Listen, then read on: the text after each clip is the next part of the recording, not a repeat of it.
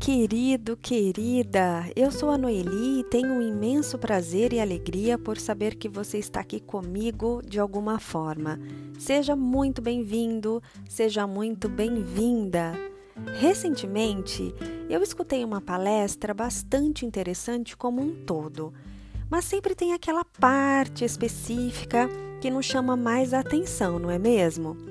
E foi a partir disso que me deu a ideia para fazer este episódio de hoje que eu gostaria de dividir com vocês.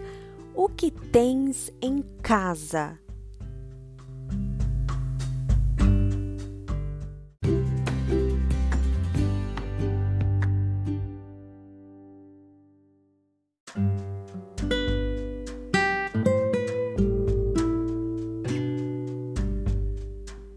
A minha ideia de casa é aquele lugar mais especial dentre todos os outros.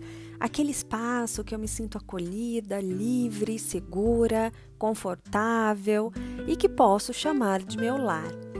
E por mais que eu possa viajar para um lugar incrível, em algum momento eu vou sentir falta da minha casa. Eu tenho um quadro na parede da sala escrito em alemão que diz assim: zu Hause ist, wo die Liebe wohnt, Erinnerungen geboren werden, Freunde immer willkommen sind, wo das Leben tanzen lernt. Traduzindo para o português, fica assim: O lar é onde vive o amor, nascem as memórias, os amigos são sempre bem-vindos onde a vida aprende a dançar. E o ponto alto da palestra que mencionei no início e que eu gostaria de compartilhar com vocês agora é que toda casa tem o seu quartinho da bagunça, né? Quando sabemos que algum amigo virá nos visitar, fazemos uma varredura naquilo que ele não pode ver e jogamos tudo no quartinho da bagunça, que no meu caso eu chamo de Triângulo das Bermudas, que é para ninguém entrar mesmo, senão vai se perder lá dentro.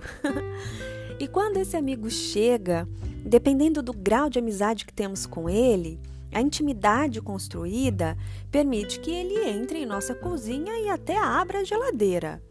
Mas quando o nível de amizade não chegou até este estágio ainda, geralmente o recebemos e o mantemos na sala mas, independentemente do vínculo que tenhamos com esta pessoa, ela não entra no quartinho da bagunça ou no triângulo das bermudas, como eu chamo, porque ali só quem entra são os moradores.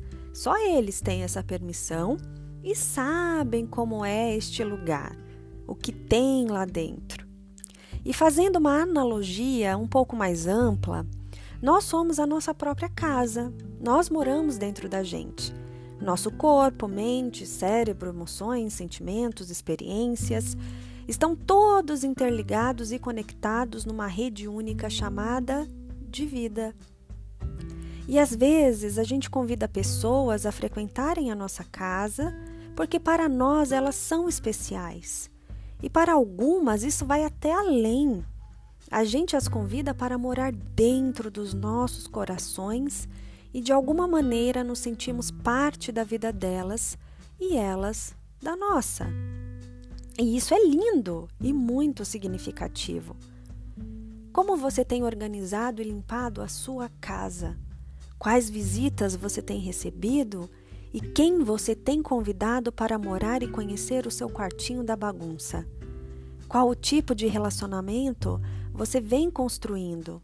Quais os laços que você tem feito? A gente sempre oferece aquilo que a gente tem, porque podemos parecer ser, mas não podemos ser sem parecer, porque aquilo que você é, em essência, vai inevitavelmente transparecer em algum momento. Então eu te pergunto: que você tem em casa?